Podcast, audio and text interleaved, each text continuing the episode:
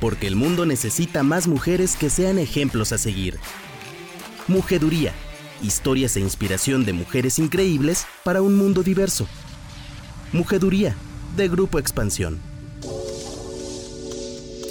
Victoria Volkova es una mujer trans, activista por los derechos de la comunidad LGBTQ, de las mujeres y del cambio climático. Es influencer de estilo de vida y belleza, activista de su comunidad, feminista y businesswoman. Su canal de YouTube tiene más de un millón de seguidores y a través de sus contenidos se ha vuelto referente de la comunidad LGBTQ, makeup, beauty, life and style y fashion blogger. Fue TED Speaker en 2017, embajadora del programa YouTube Creators for Change en 2018, conductora de MTV en Chula Feed en 2019 y próximamente protagonista en Sexo, Pudor y Lágrimas 2. Hoy nos va a compartir su mujeduría.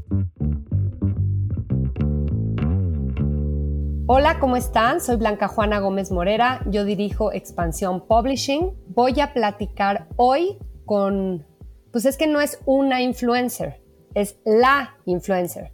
La influencer en el mes del orgullo, pero la influencer en general, porque échense una vista a su canal de YouTube, van a ver cómo se quedan, cómo se pican, cómo se lo quieren consumir entero y tengo mil preguntas para mi invitada de hoy. Muy bienvenida, Victoria, a este espacio de mujeduría, sabiduría de mujeres aquí en Expansión. ¿Cómo estás? Muchas gracias, Blanca. Gracias por invitarme y estoy muy, muy contenta de, de poder estar aquí a distancia a distancia, sana distancia, pero muy cerquita. Exacto. Fíjate que vamos a platicar hoy cuando una de las notas del día es el desconocimiento de nuestro presidente de CONAPRED y la renuncia de Mónica Maxice como su titular. Mónica Maxice estaba armando un foro de racismo. Uno de sus invitados es Chumel Torres.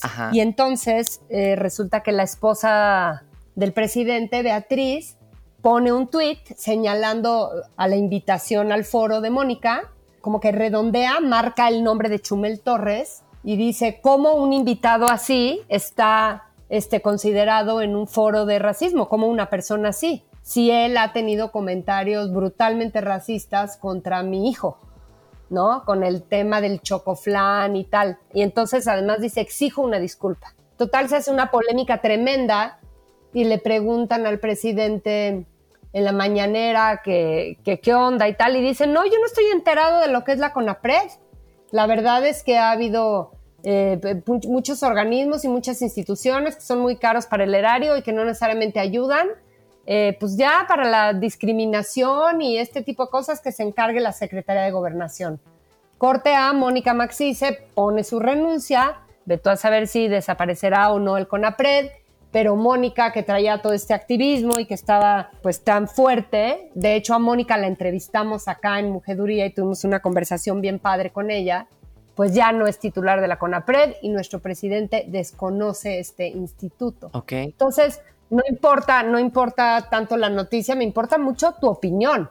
¿Cómo, cómo sientes esto? ¿Qué piensas que le pasa a México con esto? Yo honestamente creo que la CONAPRED sí ayuda y el hecho de decir que, no funciona o que no debe de existir, se me hace algo un poco irresponsable, porque creo que este tipo de, de organizaciones deberían de estar no solamente existiendo, sino reforzarlas, porque definitivamente en México tenemos un problema de racismo muy grande y hay mucha gente eh, por todas partes, tanto activistas, bueno, más bien actores, influencers que han dicho como, ah, México no tiene un problema de racismo tan grande cuando esto es mentira. O sea, lo ves en todas partes, a diario.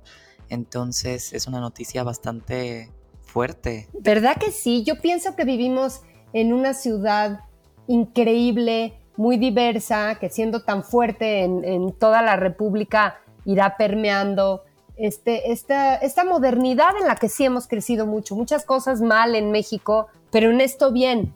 Y creo que esto retrocede un poco, como que sí duele, da coraje, ¿no? Es unos pasitos para atrás. Son varios pasitos para atrás definitivamente, y más si tienes en cuenta todo el trabajo que ha estado haciendo con APRED a lo largo de los años.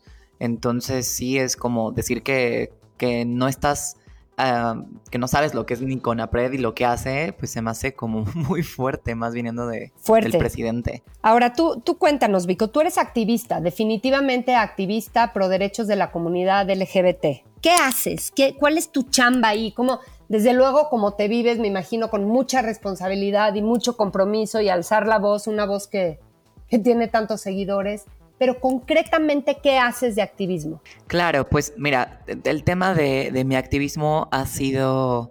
Eh, de repente se pone como a prueba y la gente me dice es que no eres activista, no es que sí eres y yo creo que definitivamente todos podemos ser activistas desde nuestra trinchera y Obviamente yo no estaba buscando ser activista cuando empecé mi canal de YouTube hace 9, 10 años. Solamente quería, necesitaba este sentido de comunidad, necesitaba em, compartir lo que estaba viviendo en ese momento y lo compartí por internet porque en ese entonces no tenía un grupo de amigos tan grande y muchas respuestas acerca de mi propia transición las encontré en YouTube. Por eso empecé ese canal. O sea, no había información al respecto, no había nadie que te dijera, mira, esto es lo que está pasando contigo, eh, esos son los tratamientos disponibles, estas son las maneras más seguras de hacerlo. Em, creo que la comunidad trans es una comunidad que muchas veces pasa desapercibida y por varias razones, tanto ahorita que estamos en el mes del orgullo, ¿no? Como mucha gente dice, orgullo gay, y es como, no es orgullo gay solamente, hay muchos tipos de orgullo, orgullo trans, eh, orgullo de personas bisexuales. y sobre todo que las personas trans ahí somos las personas que no es tanto acerca de nuestra orientación sexual, sino de nuestra identidad de género. Entonces, como que a veces eso se hace a un lado. Eso que dices es clave para entenderlo, ¿verdad? No es preferencia sexual, es tú te ubicas de una, de una, de un género o de otro género, mucho más allá de, de quién te gusta o quién no te gusta, ¿cierto? Tú te vives en un cuerpo equivocado. Sí, es como eh, una cosa es quién te gusta, que es tu orientación sexual, o con quién te gusta estar en la cama, y otra cosa es cómo te identificas, tú quién eres, cómo te presentas y qué roles en la sociedad quieres interpretar. Y pues sí, es algo que no, la comunidad trans no, no es tan visible o no era tan visible porque ahora ya lo está haciendo. Y solamente como dato cultural, la marcha del orgullo como se le conoce el día de hoy fue hecha por mujeres trans y travestis eh, negros en, Estados Unidos. O sea, todo empezó como esta comunidad trans negra en Estados Unidos. y, así fue como este reclamo de los derechos que no estaban siendo otorgados a las personas. Entonces, como súper importante. Sí, como minoría de minorías, ¿no? La minoría de la minoría de la minoría. Los, que se, se entendían como los inmerecedores de todo lo que el sistema da y la sociedad da, hoy en día eh, pues mucho camino por recorrer, desde luego, pero hay mucho más visibilidad, ¿no? Para todos estos. Sí, hay más visibilidad y creo que gracias a Internet justamente es donde podemos tener más visibilidad porque ya no necesitas que un medio eh, como una revista o televisión o radio te den reconocimiento para que tengas eh, una voz. Yo misma creé mi propia voz a través de mi propia plataforma en Internet y eso era algo que estaba buscando Em, quería tener este sentido de comunidad, quería saber si había más personas como yo, porque yo en este periodo de mi vida crecí en Querétaro, en una escuela en donde nadie salía del closet ni como gay, mucho menos como una persona trans.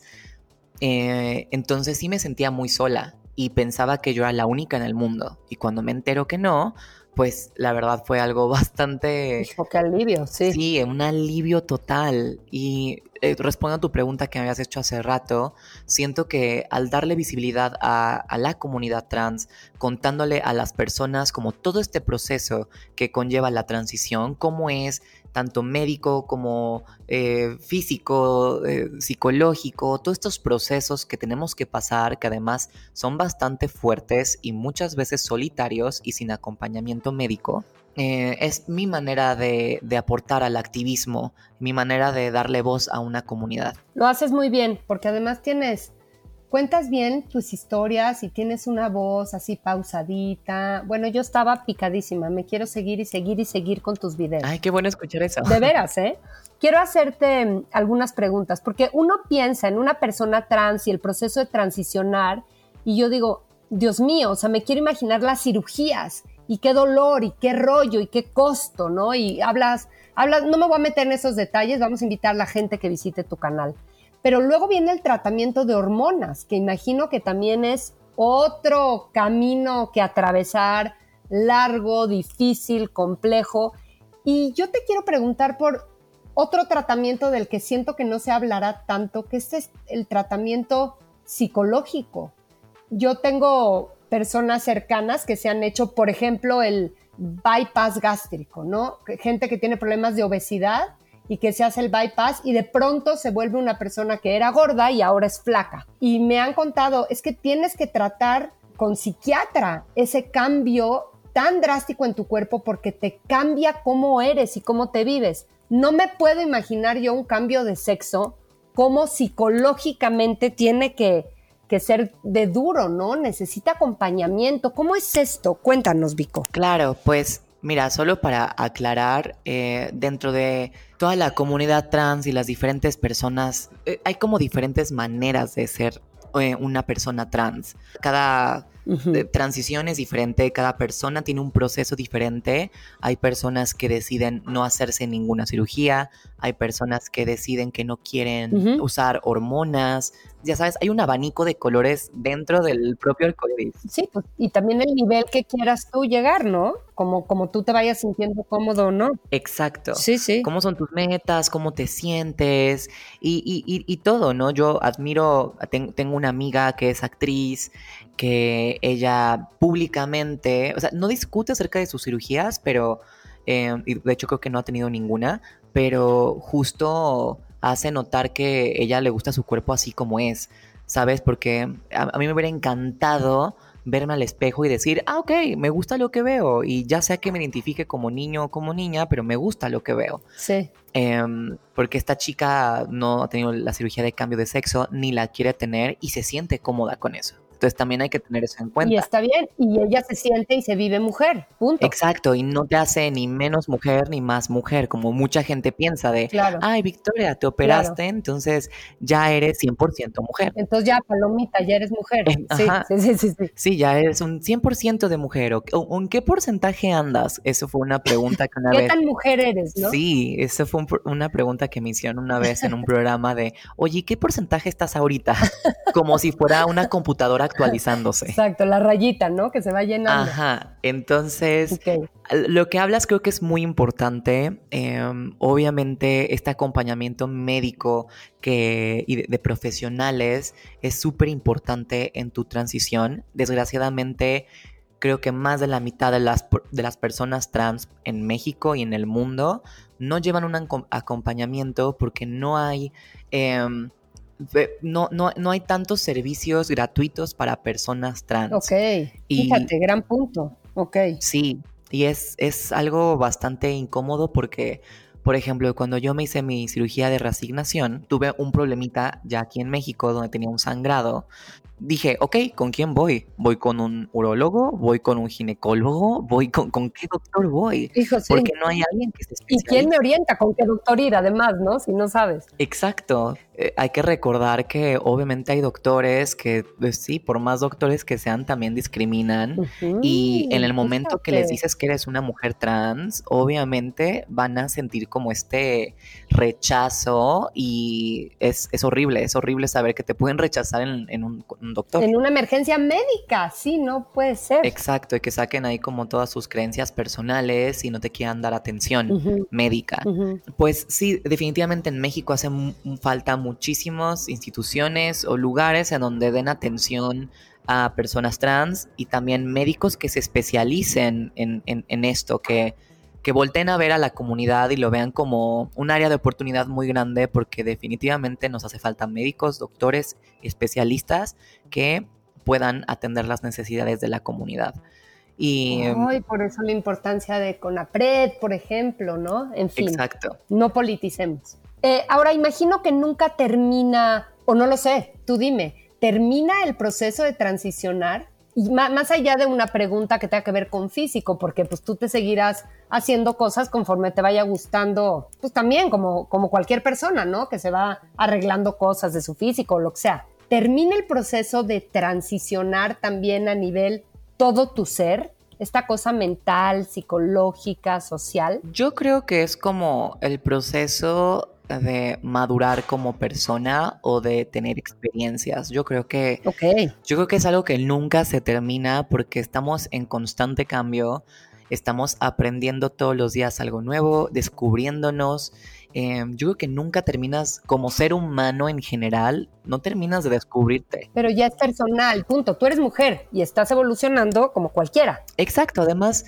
al, final del día creo que hay diferentes formas de ser mujer. Te lo hablo desde un punto personal. Yo antes eh, usaba tacones todos los días, maquillaje todos los días, eh, perfume todos los días y peinarme todos los días porque para mí eso era ser mujer como en mis, claro. en, mis inicios de mi transición. Y ahora mientras más me siento cómoda conmigo misma como persona, individuo, ser humano, mujer que habita este planeta, ya, no, no uso tantos tacones y puedo salir a la calle sin maquillaje y sin peinarme y no me siento menos mujer. Claro. Y no creo que eso sea como el significado de ser mujer. Creo que hay diferentes significados. Entonces, o maneras de, de, de interpretar este este rol en la sociedad. Entonces creo que, pues sí, creo que solamente es eh, como eh, irte descubriendo. Es como cuando de niña usabas el pelo largo y de repente a los 30 te cortas el pelo porque tu nueva definición de ti misma es me gusta el pelo corto y me gusta la apariencia que tengo con pelo corto. Exacto. Y creo que es eso. Sí, es también una madurez en el proceso, ¿no? Una madurez de cómo te vives. Creo que es una madurez y también una comodidad de sentirte a gusto en tu cuerpo y por fin eh, poder expresarte como siempre quisiste. Y de ahí viene otra nueva etapa. Yo creo que solamente cierras ciclos y comienzas uno nuevo, pero siempre estás en un ciclo de constante aprendizaje y cambio y maneras de vivir tu vida que más te gusten. Por eso digo que eres influencer, porque ese es tu discurso más allá de un discurso súper, súper, súper, súper trans que desde luego eres inspiración para cualquiera que esté en un proceso como el que tú viviste, pero pues es un tema de personas, ya. Sí, somos seres humanos. Somos seres humanos. Ahora, este, me, da risa ver algunos de tus videos de hace más tiempo cuando tú te, tú dices, siempre yo me viví mujer, o sea, no es que yo quisiera ser mujer, yo me vivía mujer. Sin embargo, había más referencias a ti misma como ti mismo, ¿no? Como en masculino.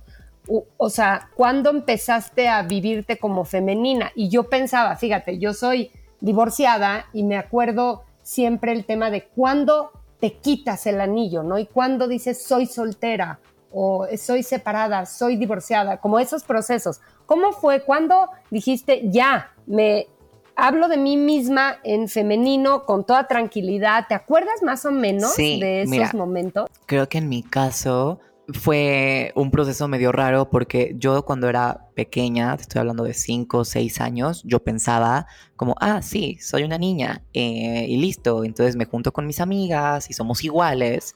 Y conforme fui creciendo, pues te vas dando cuenta que ni te tratan como tus amigas, ni tienes lo mismo que tus amigas, ni tienes los procesos que tienen tus amigas en primaria. Sí, sí. Y para mí fue este shock de darme cuenta, ah, no, o sea, no soy una niña porque estoy en el cuerpo de un niño. Fue esta como confusión que, que, tuve, como un shock de darme cuenta que no era la persona que yo pensaba. Mi shock de niña fue darme cuenta que no estaba en el cuerpo de una niña. Y pues la gente a través de cómo yo me comportaba, porque yo siempre fui una persona súper femenina, siempre estuve conectada con esa energía femenina que, o sea, desde siempre la he tenido. Entonces, para mí sí era un shock que la gente eh, me dijera, no hables así, no te muevas así, no puede ser así, desde amigos, maestros, personas cercanas. Y esto fue algo muy choqueante. O sea, creo que hasta en terapia el día de hoy fue algo que, que tuve que arreglar, como empezar a trabajar, porque te das cuenta que toda tu vida está condicionada por el no. Entonces, no puede ser así, tienes que ser como nosotros esperamos que seas. Entonces, ese fue mi shock y por más que intenté enterrar mi energía femenina y como darle un poco a la gente lo que esperaban de mí, la verdad es que no, nunca pude hacerlo, ni siquiera un 20%. Entonces, pues yo solamente podía ser yo misma y podía expresarme como yo siempre me he expresado. Y no fue hasta que tenía como 16 años que descubrí que sí existían personas trans y que podías transicionar y podías tener un cambio físico, que no nada más podías quedarte como estabas, sino que sí podías dar ese salto. que fue algo bastante eh, no sé, algo muy importante para mí. Y justo lo descubrí en YouTube, viendo videos de personas que contaban su experiencia y se parecían mucho a la mía. Pero ahí antes de eso yo ya usaba maquillaje y ropa de niña y siempre fui muy yo. O sea, nunca, no tuve esta experiencia tan fuerte de, ah, vivo mi vida completamente como la de un niño y de repente digo que voy a transicionar. ¿sabes? Tenías libertad en tu casa, dices, ¿verdad? Bastante libertad en tu casa. Sí, tenía libertad en mi casa. Mis papás nunca me... Dentro de todo, todo lo que pudieron hacer, siempre me apoyaron. Ahora que platico con mi mamá, mi mamá me dijo que si hubiera sido por ella y si ella hubiera tenido la información necesaria, me hubiera llevado con un especialista para bloquear la pubertad, porque al final del día pues tienes estos cambios que tienes en la pubertad, que te dan tus caracteres secundarios de, género, en mi caso fue masculino, y que son cosas que buscas revertir al momento de estar transicionando. No, es que lo dices y suena ya casi a, a lugar común. O sea, lugar común es decir, lo hemos oído mucho como frase hecha, pero estás conjugando en primera persona el tema de choquearte porque te vives en un cuerpo que no reconoces. Es fuertísimo, es fuertísimo porque tú no puedes negar tu vida y tu vida y tu energía es de una manera y tu cuerpo te atrapa. Sí. Es de otra. Sí, totalmente. Qué doloroso y qué difícil, de verdad. Sí, es muy doloroso y por eso creo que es importante que lleves todo este acompañamiento eh, en terapia con un psiquiatra y también con un psicólogo, un terapeuta, porque sí es algo muy solitario y eh, claro. a veces yo lo comparo como con la anorexia, em, porque es como las personas que tienen anorexia, que sufren de anorexia, es algo que no van a poder eliminar de su vida por completo y por más que la gente les diga, ah, te ves muy delgada o te ves muy flaca o ya estás baja de peso, ellos se siguen sintiendo que no están ahí todavía, ¿sabes? Y Buen símil, sí. Ajá, entonces es, como una comparativa en, la cuestión de como cuando te ves al espejo y no reconoces a la persona que estás viendo ahí. Y te lo digo así, con toda la confianza, porque es algo que mucha gente me ha preguntado. Yo nunca, nunca, nunca me viví como niño ni como hombre y nunca me identifiqué y nunca quise.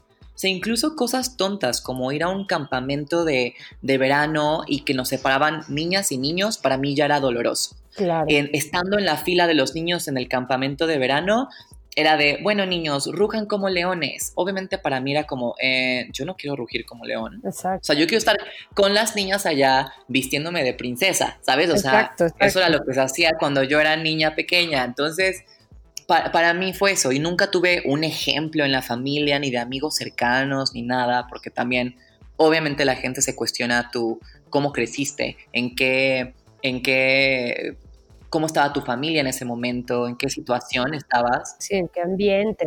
Sí. Exacto. Y la verdad es que yo tuve todo para o sea, tuve a mi papá conmigo, crecí con mi papá también, y aún así yo nunca dije, quiero ser como mi papá. O sea, yo siempre quería ser como mi mamá y quería verme como mi mamá y envidiaba que yo no podía tener el pelo largo. Y cuando me lo cortaban, porque mi escuela así me lo pedía, yo sufría. Y más grande vas uniendo los puntos nada más y vas diciendo, claro, o sea, nunca me identifiqué con mi cuerpo ni con el género que se me dio al nacer. Ni con lo que me pedían todos los demás que tenía que ser. Entonces, qué alivio el día que dijiste por fin, ya, soy Victoria, me hablo a mí misma como mujer, me presento como mujer y me vivo como mujer. Qué deleite, ¿no? Fue hermoso, pero fue muy difícil también porque llevas...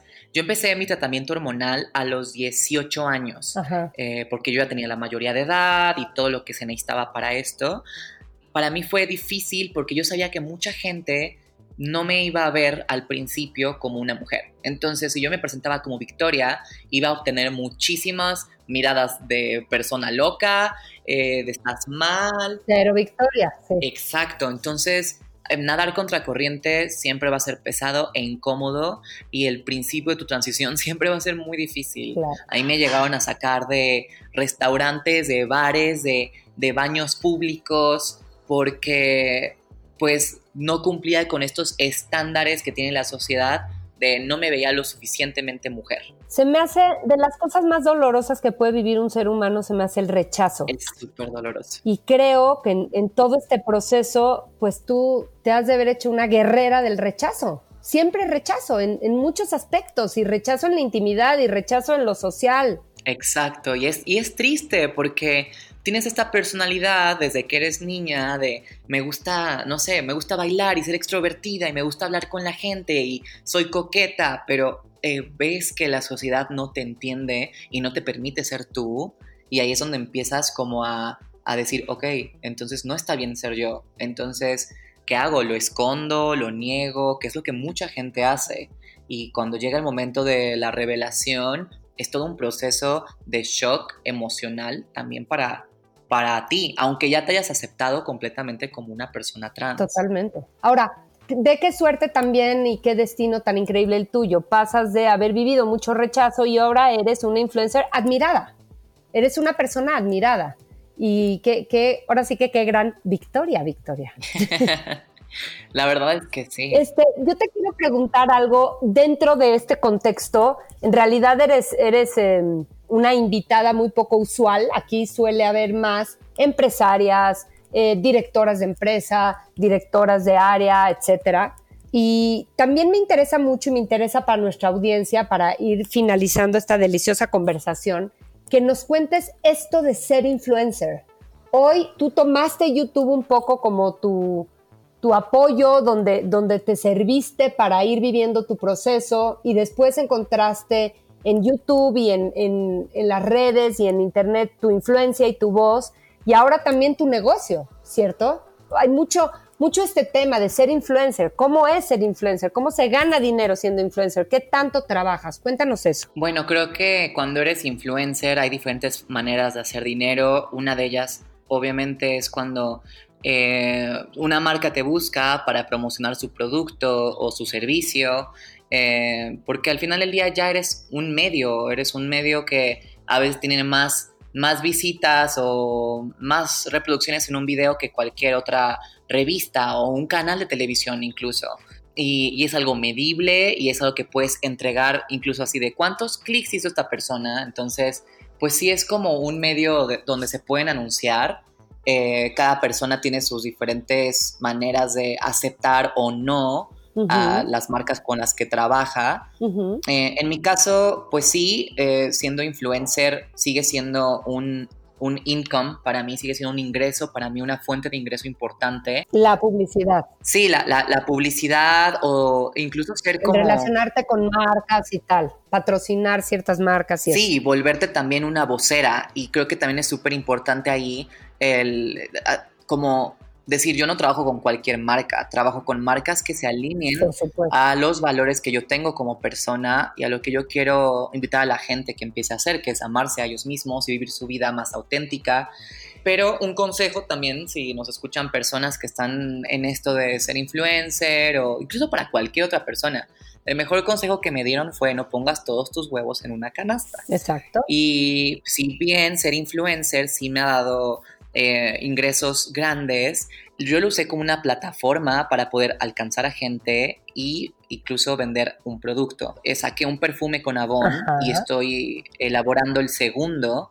Entonces ya tienes ahí tu audiencia, tienes ya las personas a las que les puedes dar, dar y ofrecer tu producto. Entonces ya estás en licensing también de tu nombre, ¿no? De tu imagen. Exacto. Ya tienes como tu propia marca sin vender nada. Claro. Y esto se me hace algo increíble. Y también, pues ahí empecé a diversificarme y empecé a decir, ah, ok, bueno, ahorita estoy entrando a la actuación, justo estoy actuando en la película de Sexo, Pudor y Lágrimas que se estrena el próximo año. Muchas gracias fue una manera de diversificarme y no gastarme todo mi dinero a lo tonto. Dije, bueno, ¿qué más puedo hacer con este dinero? Ok, bueno, vamos a invertir en esto, vamos a invertir en un negocio que a lo mejor no es el mío, pero yo soy socia, como, como lo es de un club nocturno en la Ciudad de México que se llama Discoteca y me volví socia. Entonces, es, es eso, creo que al final sí usé mi plataforma como influencer para ganar dinero, pero empecé a buscar qué otras cosas podía hacer porque pues nunca sabes cuánto te va a durar esto de de la fama o de tener una audiencia o tu plataforma o si va a existir YouTube o no. Buenísimo. ¿Y quién, quién es tu equipo de trabajo? ¿Tienes, ¿Tienes alguien que te ve plataformas digitales? ¿Tienes alguien que te hace ventas? Tengo un equipo que es mi manager y, y toda mi agencia de management que me llevan tanto un poco PR y ventas y todo esto, pero eh, apenas llevo un año y medio con ellos. Antes de eso yo era mi propio equipo, entonces yo hacía todo sola y me volví bastante buena, pero sí necesitas la ayuda de, otras personas para poder concentrarte en, en, lo tuyo. Pues bueno, pues qué delicia de conversación. Muchas felicidades, Victoria. Muchas gracias por estar en nuestra portada de él, que sales espectacular y que nos encanta, nos encanta haberte tenido ahí, tenerte con esa pose tan linda y esa mirada seductora. Me encanta la portada. Vean nuestra portada. Dinos, por favor, danos todo el, el, reporte de tu canal, todas tus redes, danos tus usuarios, dónde te pueden seguir. ¿Cuántos, ¿Cuántos seguidores tienes en YouTube? Más de un millón, ¿no? Sí, más de un millón. Y tienes videos con reproducciones de locura, o sea, de cuatro millones, ¿cierto? Sí, sí, hay videos que, que tienen esas cifras sorprendentes que todavía no me creo. Qué cosa, ¿eh? Es, es, muchísima gente, qué increíble. Dinos tus redes, por favor, ¿dónde te sigue la gente? ¿Dónde puede ver todo tu proceso y atestiguar? Bueno, me pueden encontrar en todas partes como Victoria Volkova, en Instagram, YouTube. Eh, esas son como las dos plataformas que utilizo más. Y pues también próximamente en cines. próximamente en cines, muy bien. Pues mil gracias, muchas felicidades, muchos éxitos que sea un super mes Pride para ti este mes y lo que reste del año, ya que se abra la realidad y que sigamos caminando. Ya, por favor, sí. Ay, pues muchas gracias, Blanca, por tenerme aquí en este espacio contigo, esta plática. Gracias por todos los comentarios tan lindos que haces acerca de mí. Voy a venir más seguido a que me suban el autoestima. Eso. este... Aquí eres muy bienvenida. Ay, muchas gracias, Blanca. Lo aprecio mucho. No, hombre, gracias a ti. Mujeduría.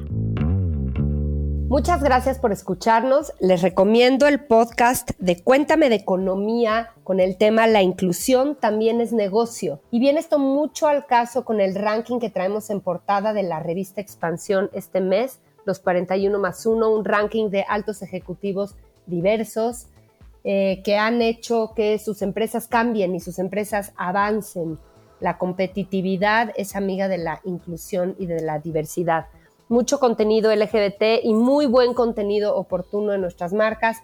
Descarguen nuestras revistas digitales, consulten nuestros sitios y para este podcast usen el hashtag Mujeduría y díganos a quién quieren que entrevistemos, con quién quieren platicar, de qué temas quieren que hablemos en este espacio de mujeres, para mujeres y para hombres feministas que nos vayan ayudando a cambiar la realidad. Soy Blanca Juana Gómez Morera, dirijo Expansión Publishing. Me encuentran en Blanca Juana en LinkedIn en Blanca Juana en Twitter y en Blanca Juana GM en Instagram. Bye bye. Porque el mundo necesita más mujeres que sean ejemplos a seguir. Mujeduría. Historias e inspiración de mujeres increíbles para un mundo diverso. Mujeduría, de Grupo Expansión.